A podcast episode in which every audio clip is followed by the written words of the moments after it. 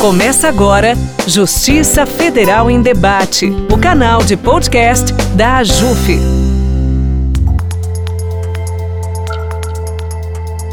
Olá, ouvintes! Eu sou Catarina Folcar Pinto, juíza federal substituta em Novo Hamburgo, Rio Grande do Sul e integrante da comissão AJUF Mulheres.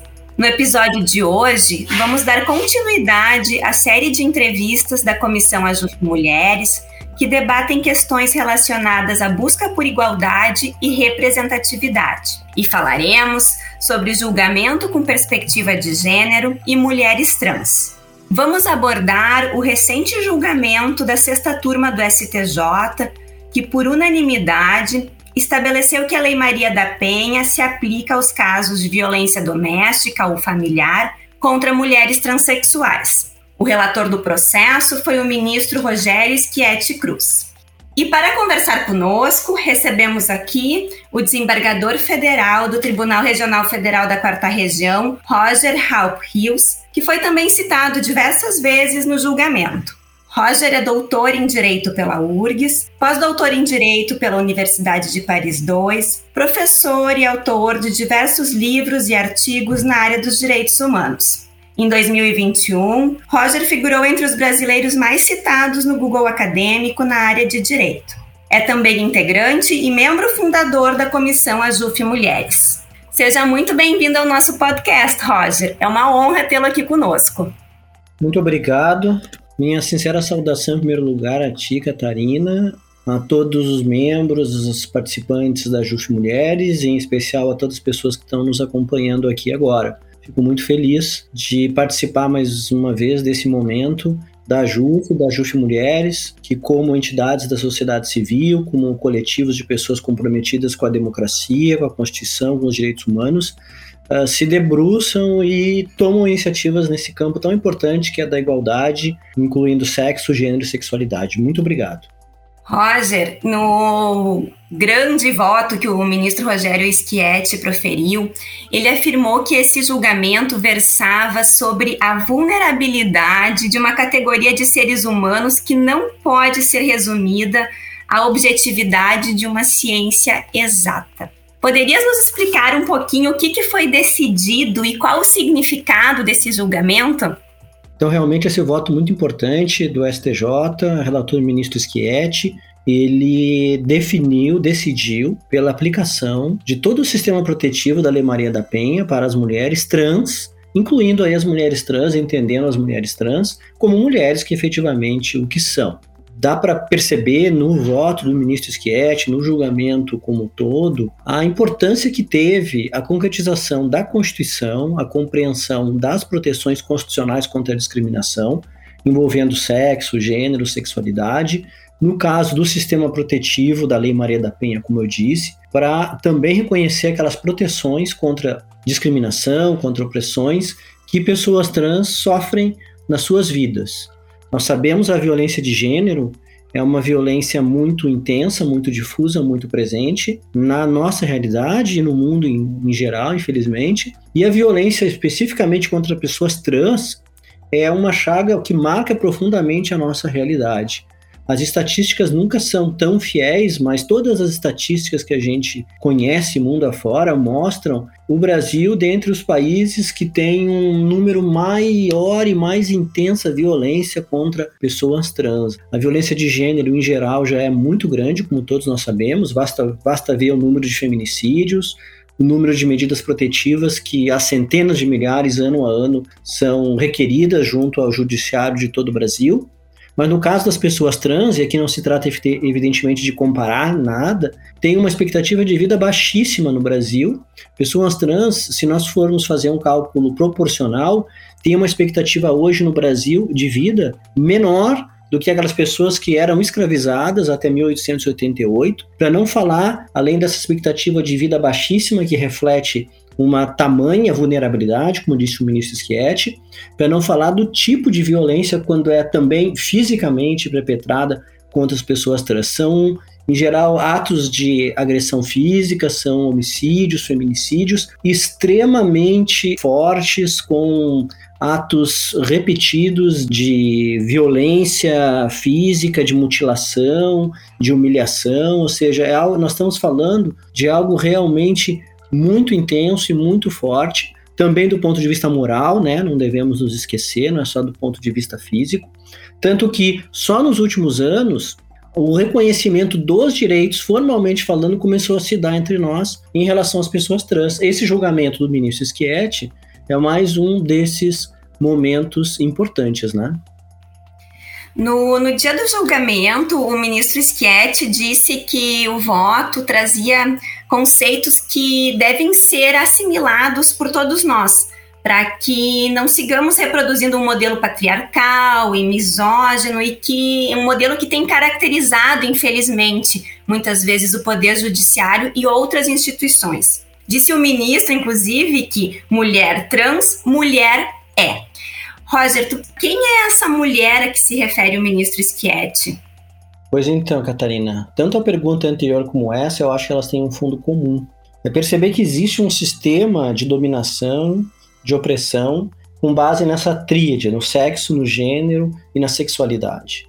Nas diversas manifestações e expressões que existem na vida social, na vida cultural, relacionadas ao sexo, às diversas masculinidades, às diversas feminilidades, e aos diversos exercícios né, da sexualidade, que envolve preferências sexuais, uh, orientações, expressões de gênero e assim por diante. Tudo isso nos fazem até lembrar de uma importante convenção, a Convenção Internacional sobre a Discriminação contra a Mulher, que o Brasil incorporou. O artigo 5 daquela convenção fala que um dos objetivos, um dos compromissos dos países, dos ordenamentos jurídicos, é inclusive superar e transformar padrões de gênero opressivos, padrões de gênero que levam a violações de direitos. Quando a gente fala em padrões de gênero, sexo, gênero e sexualidade, como disse tua primeira pergunta, como o ministro Schietti colocou no voto também, o que, que o acórdão está fazendo? Nós poderíamos dizer que esse acórdão está incorporando um extenso, antigo, de décadas, debate que pesquisa,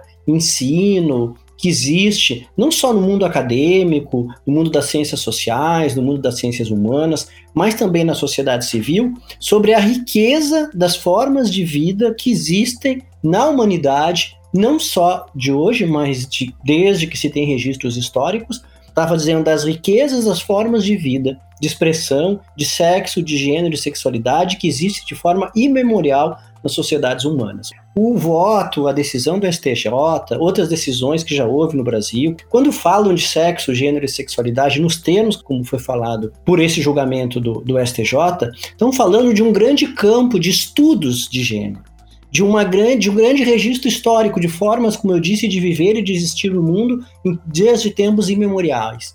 Não se está, nesse sentido, inventando nada. Se tem, eu acho, o mérito e a importância desse voto, além da decisão em si mesmo, é deixar explicitada a existência e o conhecimento de todo esse debate, sob pena de se tomar uma realidade tão rica como é a realidade do sexo, do gênero, da sexualidade e restringi-la, aí eu diria assim, ideologicamente, fazendo uma ideologia do binarismo de gênero, como se as questões do sexo, do gênero e da sexualidade desde que a humanidade se entende como humanidade, fossem restritas a só um tipo de masculinidade, a só um tipo de feminilidade. O que eu acho que nós podemos, dentre tantas coisas, sublinhar desse julgamento com relação a essa afirmação de que uma mulher trans é uma mulher, afirmação profundamente correta dentro dessa perspectiva que eu mencionei agora.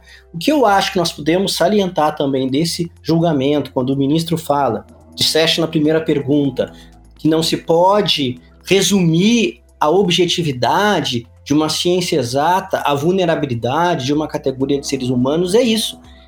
Um reconhecimento sobre a vida, sobre a experiência, sobre o registro histórico, sobre o campo dos estudos de gênero, largamente documentado, largamente desenvolvido no Brasil e no mundo inteiro há décadas já. Isso é muito importante porque isso expande a percepção que nós temos sobre a forma como nós vivemos em sociedade, a forma como nós nos percebemos e nos auto classificamos e somos classificados pelos outros e os impactos com que, que isso tem na existência mesmo, dada a intensidade das violações físicas e morais que eu mencionei, dada até mesmo a resistência que houve no, na vida estatal, no ordenamento jurídico, de levar a sério a ideia de igualdade, levar a sério a proibição de discriminação e abarcar toda essa rica realidade que não pode ser assim, ah, no mau sentido, e ideologicamente restrita a só uma forma de masculinidade, a só uma forma de feminilidade.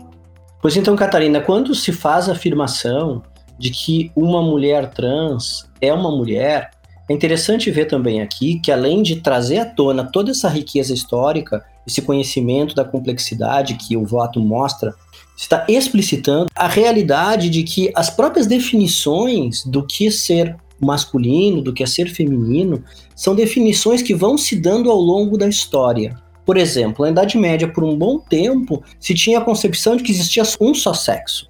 Era o, ser homem, o macho, poderia vir incompleto, e essa incompletude geraria então um corpo, portanto, faltante, alguma coisa, esse corpo daria origem então ao feminino.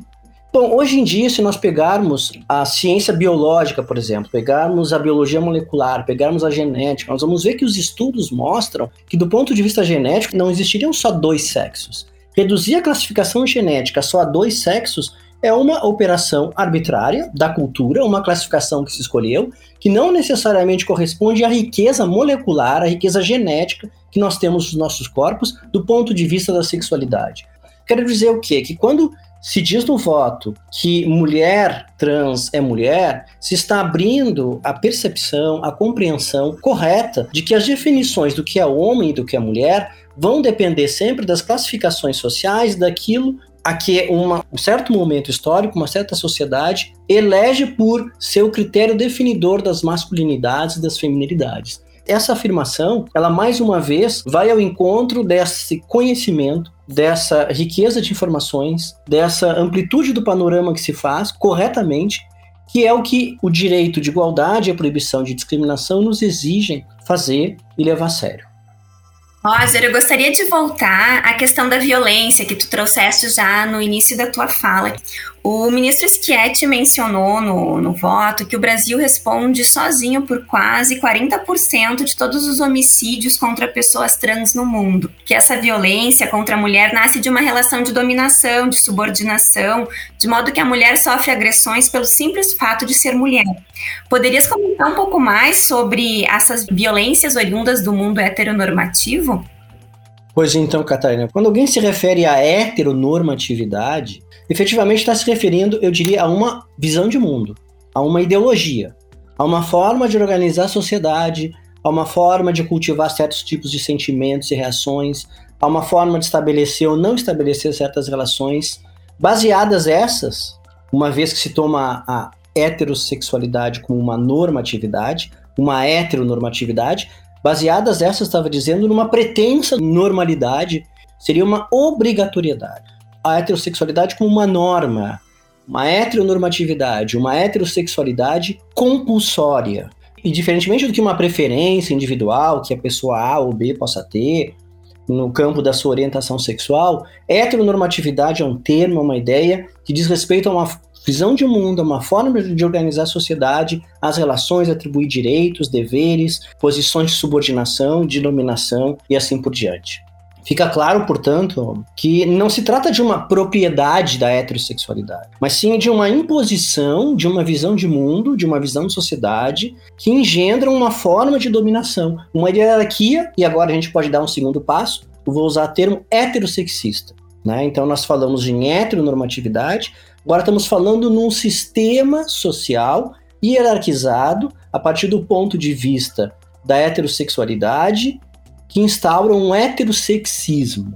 Ao tornar compulsória a heterossexualidade, que ela expressa é um regime heterossexista. Regime esse que, assim instituído né, dessa forma hierárquica e subordinadora, vai produzir uma série de violações de direitos e, assim como existe um racismo, existe um capacitismo, existe um heterossexismo é uma forma de que pressupõe que as relações desejadas, corretas, saudáveis seriam somente aquelas entre homens e mulheres e que, claro, traz consigo historicamente uma enorme subordinação das mulheres. Então vejam, sexismo, heterossexismo heteronormatividade. É nesse quadro mais amplo, nessa rede de dominação mais ampla, eu diria, que é ideológica, mas que é também física, que é também política, que é também jurídica, que é corporal, que se coloca esse mundo heteronormativo. Então não é de se surpreender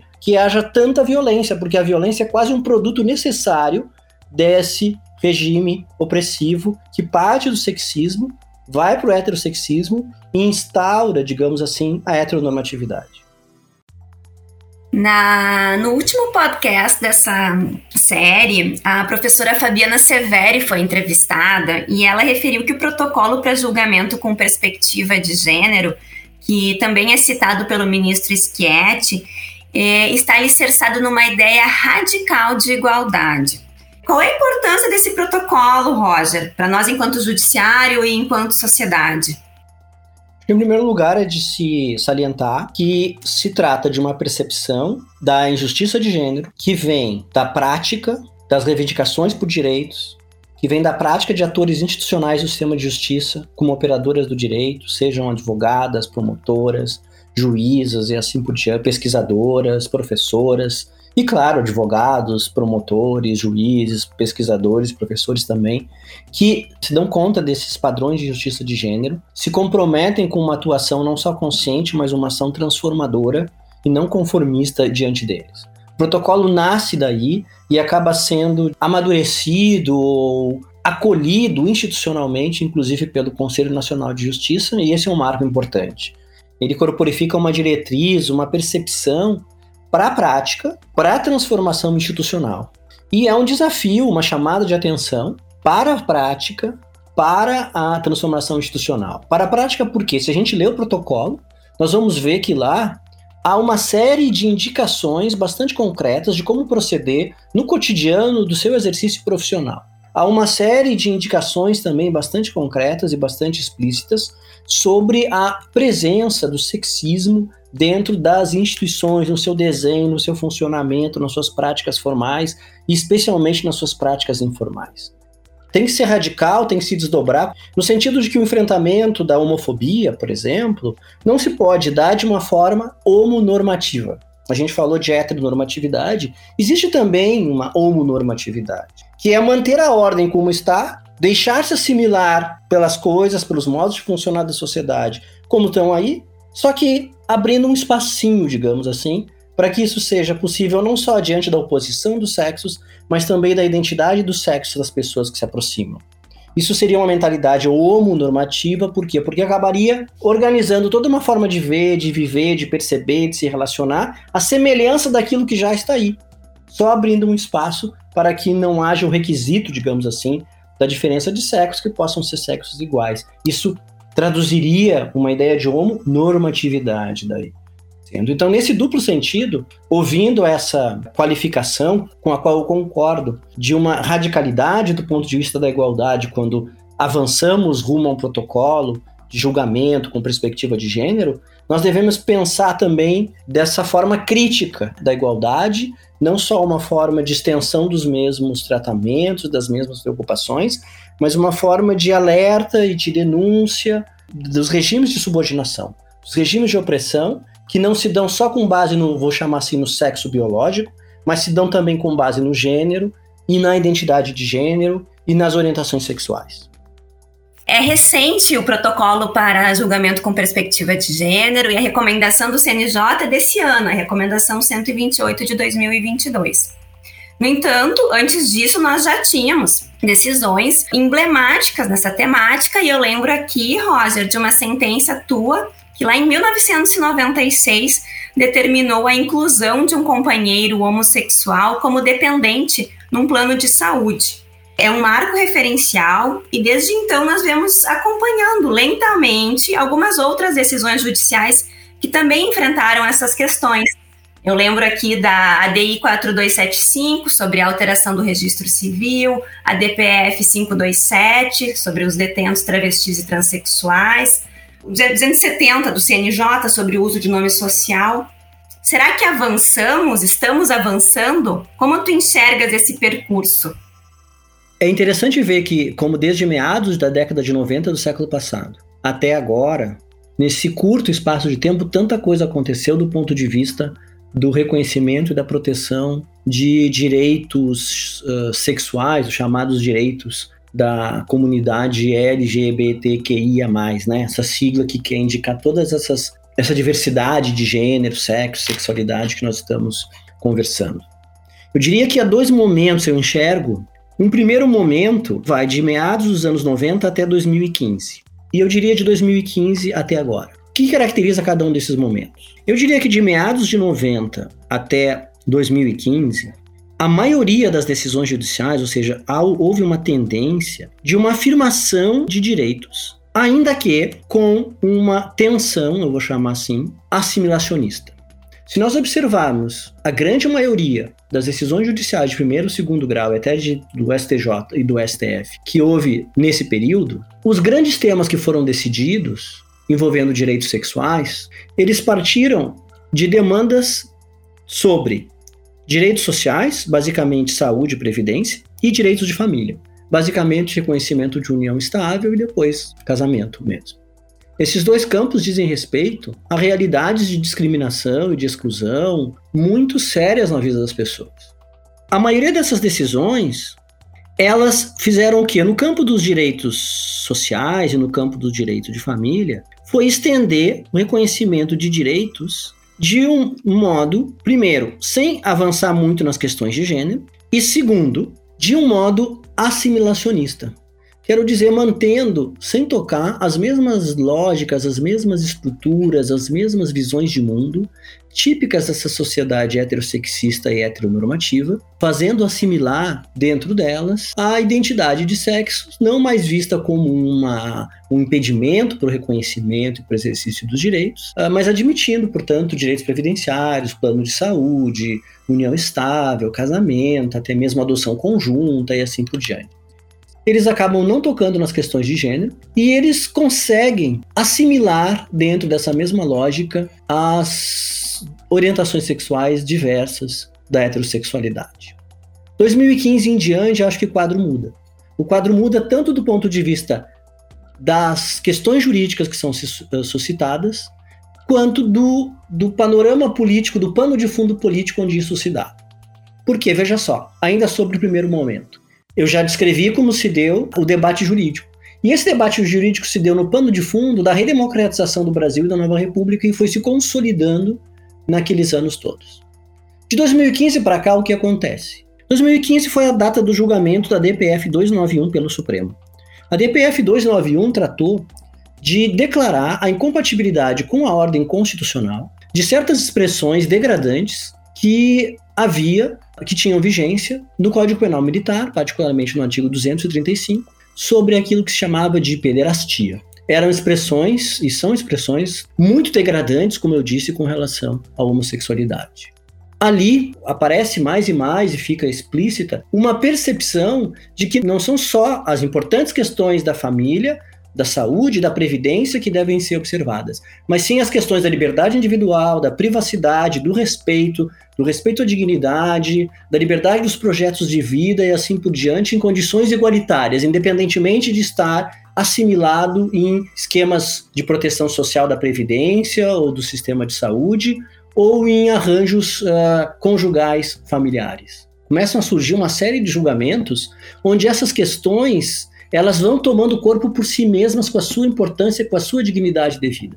E não por acaso aí surgem os, as decisões, surgem os litígios e até resoluções do CNJ, como tu mencionaste, que tratam de gênero, de identidade de gênero, de expressão de gênero, cujo respeito e cuja proteção diante da violência e discriminação devem se dar independente da assimilação a essas formas de viver tradicionais do, do direito de família ou mesmo dos esquemas de proteção social, como eu mencionei.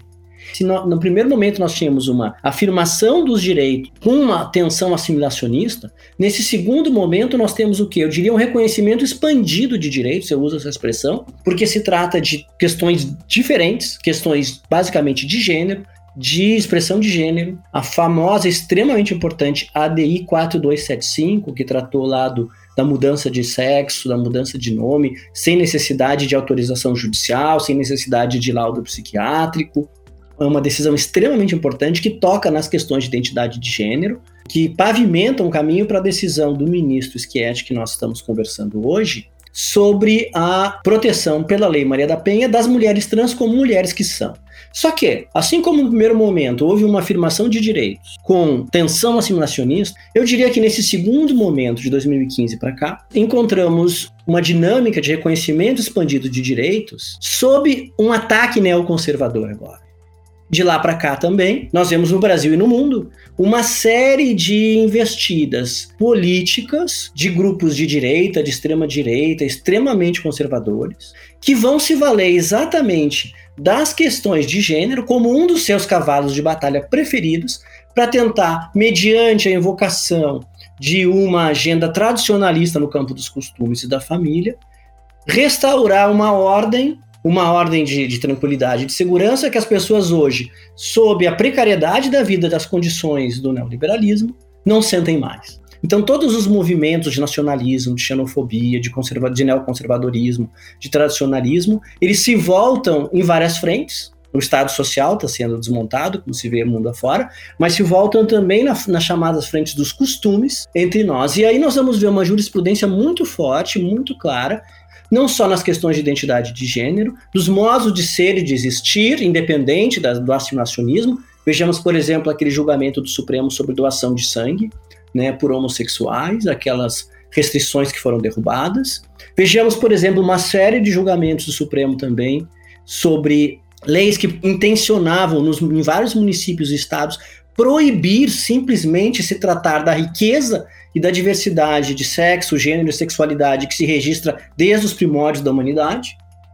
Nesse, nesse segundo momento, que me parece estamos vivendo hoje, há essa jurisprudência, vou chamar assim, dos direitos sexuais está experimentando. Então eu diria, Catarina, para fechar a resposta sim, que sim, vários precedentes importantes têm sido afirmados de, de meados de 90 para cá. Ao mesmo tempo, se nota uma dinâmica diferente, especialmente do, de meados da década de 2010 até aqui, que não por acaso corresponde a um outro pano de fundo social, econômico, político, cultural que o mundo experimenta hoje por essas investidas neoconservadoras. Vivemos, portanto, um quadro de tamanha complexidade e desafio, onde o que está em questão não são simplesmente ou só os direitos sexuais, mas o que está em questão, como você pode ver, é a democracia, os direitos básicos das pessoas como um todo que estão sob ameaça. E o reconhecimento expandido desses direitos que nós estamos conversando, reconhecimento expandido no qual, me parece, pode se inserir essa última decisão do STJ sobre a qual conversamos hoje, é um bom exemplo. Roger, com essa tua análise desse percurso histórico da afirmação dos direitos sexuais ao que temos hoje reconhecimento expandido dos direitos, no qual tu inseriste a decisão do ministro Schietti, nós encerramos então aqui o nosso bate-papo. Muito aprendi contigo hoje, Roger, e vamos ficando por aqui, na esperança de seguirmos avançando. Agradeço a tua participação no nosso podcast. Muito obrigada. Muito obrigado, Catarina. Parabéns à JUF Mulheres, em especial, e à JUF como um todo, sempre que se colocam vigilantes comprometidas com o avanço da democracia e dos direitos entre nós, como é a nossa tarefa. E obrigada a você, ouvinte, que nos escutou até aqui. No próximo mês voltamos a discutir os temas relacionados à Comissão AJUF Mulheres e Igualdade de Gênero aqui no canal de podcast da AJUF. Até a próxima.